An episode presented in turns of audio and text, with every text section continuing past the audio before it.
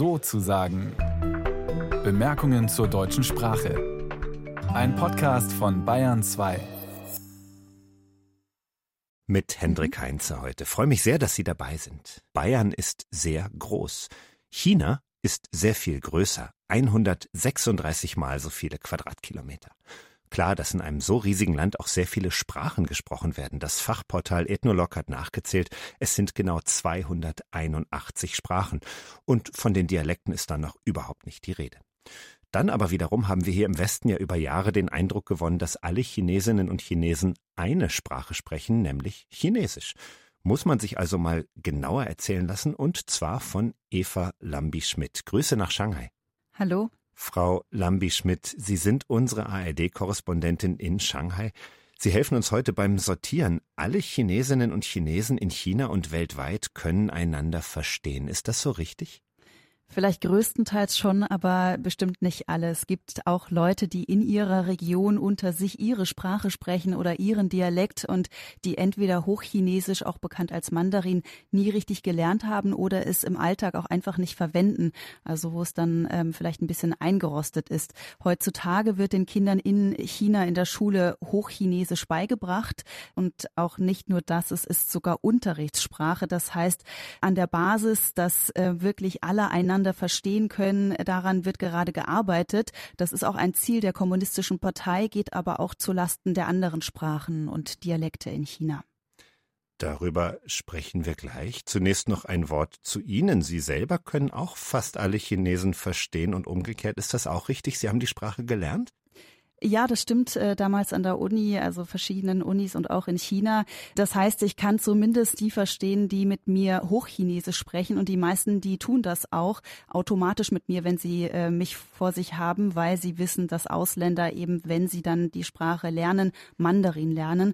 Das heißt, hier in Shanghai, wo sich die Leute ähm, vor Ort teils auch im Shanghai-Dialekt unterhalten, da switchen die Leute im Gespräch mit mir auf Hochchinesisch und es ist nur ganz selten so, dass Leute in ihrem Dialekt bleiben, weil sie es nicht anders können. Das Problem habe ich zum Beispiel, kann ich mal erzählen, in Hongkong in der chinesischen Sonderverwaltungsregion im Süden. Da sprechen die Leute Kantonesisch. Das ist ähm, sogar eine ganz andere Sprache, die auch ganz anders klingt als Mandarin. Und viele sprechen in Hongkong zwar auch Englisch, aber wenn sie es eben nicht tun, dann kommt man mit Mandarin in Hongkong nicht so weit. Das ist zumindest meine Erfahrung. Wir sortieren, haben wir gesagt. Wir sind mitten dabei. Es gibt die Hochsprache, Hochchinesisch, Standardchinesisch, Mandarin, alles Namen für eine und dieselbe Sprache. Es gibt andere Sprachen, Kantonesisch haben Sie gerade genannt. Und es gibt noch weit mehr als das. Shanghai, Sie haben es gerade erwähnt, die Stadt, in der Sie leben. Was wird da gesprochen? Das nennt sich Shanghai Hua. Im Shanghaier Dialekt kann man es übersetzen. Hua heißt Sprache auf Chinesisch. Im Prinzip kann man einfach jeden Ort nehmen und da Hua dranhängen und dann hat man die Sprache des jeweiligen Ortes in Shanghai eben Shanghai Hua, der Shanghai Dialekt. Man sagt hier zum Beispiel statt Ni Hao, was ja Hallo, guten Tag heißt, Nong Ho.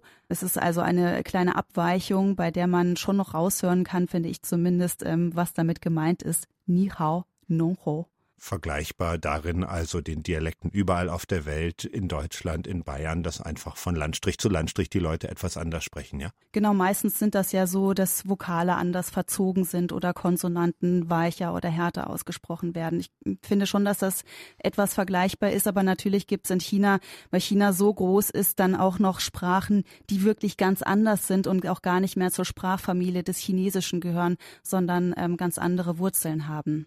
Sprachen, die nicht mit dem Chinesischen verwandt sind. Sie sprechen es an. Uigurisch, Tibetisch, Mongolisch, Kirgisisch. Wie geht es diesen Sprachen? Wie geht es deren Sprechern? Haben die eine Chance, gegen das Hochchinesische zu bestehen eigentlich? Die Sorge ist da schon sehr groß, auch von, von Menschenrechtsorganisationen. Es ist so, dass gerade in den Minderheitsregionen in äh, Xinjiang, in Tibet, Innere Mongolei zum Beispiel, dass zum Beispiel in der Schule Unterrichtssprache Mandarin ist. Dazu kommt, dass noch andere repressive politische Maßnahmen dort zutage kommen, die auch die Kultur, die Religion und die Identität der Menschen unterdrücken. Es gibt zum Beispiel Berichte aus Tibet und Xinjiang von Menschenrechtsorganisationen, Jugendorganisationen, dass Kinder teilweise im Kindergartenalter von ihren Eltern getrennt werden und auf staatliche Internate geschickt werden. Und ähm, dann so heißt es, von der eigenen Kultur entfremdet wieder zurück ins Elternhaus kommen und dann äh, sich weigern, zum Teil ihre eigene Sprache zu Hause zu sprechen und dann Hochchinesisch sprechen. Darin sehen Kritiker einen Versuch der Zwangsassimilierung. Also das heißt, dass die Minderheiten sich anpassen müssen an das, was mehrheitlich vorgegeben ist. In Xinjiang äh, ist ja auch die spezielle Situation, dass dort nach Schätzungen zeitweise mehr als eine Million Menschen in Umerziehungslagern eingesperrt ähm, waren und das ist ähm, eine besondere Situation dort, dass dort Sprachen verschwinden. Und ich denke, die Situation in den Minderheitenregionen ist nochmal anders einzuschätzen als in anderen Regionen Chinas, wo wir aber auch die Entwicklung haben, dass Sprachen und Dialekte verschwinden, dort aber dann eher aufgrund der, der Bildungspolitik oder wie man es vielleicht auch in Deutschland kennt, dass vielleicht die ältere Generation auch immer weniger von sich aus mit der jüngeren Generation in diesen Dialekten kommuniziert. Eva Lambi-Schmidt, unsere ARD-Korrespondentin in Shanghai in China. Dort werden 281 Sprachen gesprochen, so zählen es die Fachleute. Und die zählen auch, dass 153 davon bedroht oder gefährdet sind, einfach weil es in Richtung Hochchinesisch geht im Bildungssystem, in der Bildungspolitik in China. Ein hoher Anpassungsdruck also. Ganz China lernt Mandarin, der Rest der Welt, Frau Lambi-Schmidt, aber nicht unbedingt, oder? Also ich kenne mich nun nicht in Kamerun aus, aber zumindest was Mitteleuropa betrifft, habe ich sehr den Eindruck, dass hier so recht niemand Chinesisch lernen will. Und das, obwohl China von Jahr zu Jahr mächtiger und wichtiger wird. Was ist Ihr Eindruck? Es ist eine gute Frage. Ich kann vielleicht mal von meiner eigenen Erfahrung sprechen, als ich angefangen habe, Chinesisch zu lernen. Das war 2011.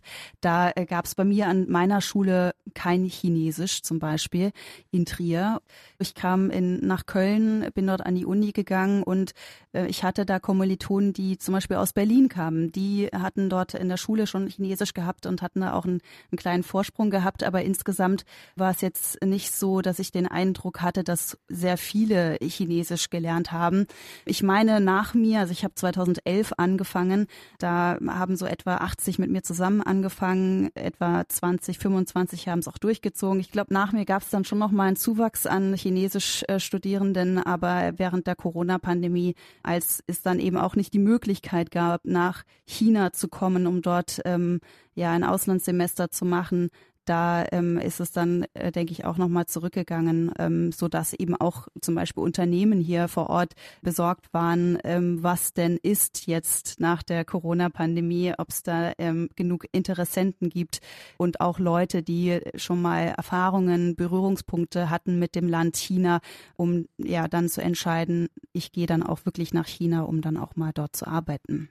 Standardchinesisch Mandarin, unser Thema heute. Eva Lambi-Schmidt, unsere Gesprächspartnerin.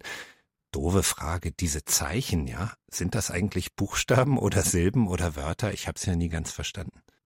Das sind Silben. Also ein Wort besteht meist aus ein, zwei oder drei Zeichen. Also zum Beispiel die Stadt München heißt auf Chinesisch Mu Ni He. Das sind drei Silben, also Mu Ni He, und das bedeutet, das sind drei Zeichen.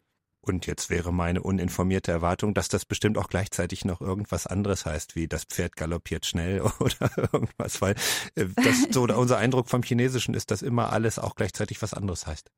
Nicht immer, nicht immer. Also in dem Fall ist es eine phonetische Übersetzung. Gerade Wörter, die aus dem Ausland kommen, sind oft phonetisch übersetzt. Also dass man eben die Silben nennt im Chinesischen, die dem Wort aus dem Ausland besonders nahe kommen. In dem Fall Mu, also Mü gibt es nicht, das Mü von München, aber es gibt Mu, also nimmt man ein Mu und dann nimmt man Zeichen, die zumindest keine schlimme Bedeutung haben, sondern vielleicht was Neutrales. Die einzelnen Silben von Muni Hei bedeuten bewundern, buddhistische Nonne und schwarz. Das ergibt nicht unbedingt Sinn, muss es aber auch nicht. Wichtig ist, dass es eben so ähnlich klingt wie München. Muni Hei, München. Und wenn jetzt ein Chinese seiner Frau schreibt, Hallo Schatz, ich komme heute nicht zum Abendbrot, ich fliege nach Muniche. Wie sieht denn eine chinesische Smartphone-Tastatur eigentlich aus? Gibt es da dann die Tasten für Muni und He oder wie?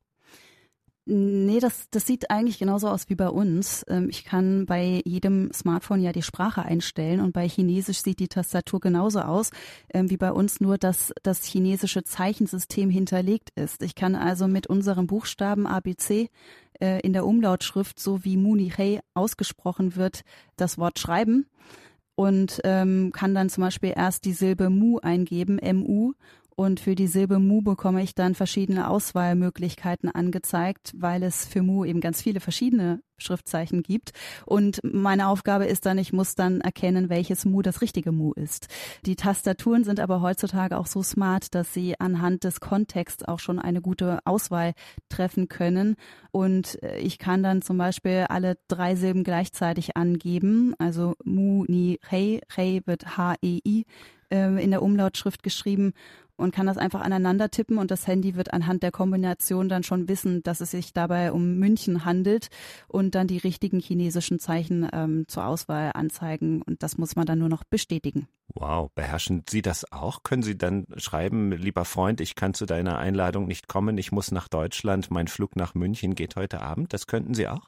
Ja, ja, das, das mache ich jeden Tag. Das ist ähm, auch wirklich nicht so schwer, weil das auch sehr passiv ist. Man muss eigentlich dafür nur lesen können. Das, was mir vielleicht, meine Uni-Zeit ist ja jetzt auch schon ein bisschen her, äh, eher abhanden gekommen ist, ist handschriftlich zu schreiben. Ähm, ich hatte ursprünglich mal um die 3000 Zeichen gelernt, aber man muss dafür eben auch was tun, äh, die auch beizubehalten. Also dafür muss man aber einen Stift in die Hand nehmen. Und es ist äh, sogar so, das äh, erzählen mir auch ab und zu Chinesinnen und Chinesen, gewesen, dass selbst sie ab und zu das ein oder andere Zeichen vergessen, weil sie hauptsächlich auf dem Smartphone oder auf dem Computer schreiben, ähm, weil eben das Schreiben so passiv geworden ist. Man muss eben nicht mehr die Abfolge der Striche schreiben mit der Hand, sondern kann einfach was auswählen, was einem auf dem Smartphone angezeigt wird. Und ähm, dafür muss man das Zeichen eigentlich nur lesen, das heißt erkennen können. Frau Lambi-Schmidt in Shanghai. Die abschließende Frage, soll ich Chinesisch lernen? Macht das Spaß? Ja, es macht sehr viel Spaß. ich erinnere mich an ganz tolle, lange Abende und Tage in der Bibliothek. Besonders schön war es, wenn der Regen auf das Dach geprasselt ist und ähm, man einfach mit seinem Karteikasten da sitzt und äh, die Zeichen ellenlang aneinander schreibt in eine Reihe, bis man sie kann. Also das muss man sich so vorstellen wie in der, eigentlich wie in der Grundschule, wie wenn man da das A so lange in eine Reihe schreibt, bis man es kann. Und so ist das im Chinesischen auch, nur dass die meisten Schriftzeichen im Chinesischen ja viel mehr Strichabfolgen haben als ein Buchstabe bei uns. Ich habe einen Erstklässler zu Hause, der genau das gerade macht, A's in eine Reihe schreiben. Ich kann es mir also lebhaft vorstellen. Wer also nochmal neu anfangen will, Chinesisch wäre die Möglichkeit. Eva Lambi-Schmidt, die uns heute informiert hat über China, die Chinesinnen, Chinesen und das Chinesische. Das alles natürlich nur äh, ein Einstieg in die Materie. Wie gesagt, ein riesiges Land, viele Sprachen. Aber einen ersten Eindruck haben wir gewonnen. Ganz vielen Dank nach Shanghai. Sehr gerne.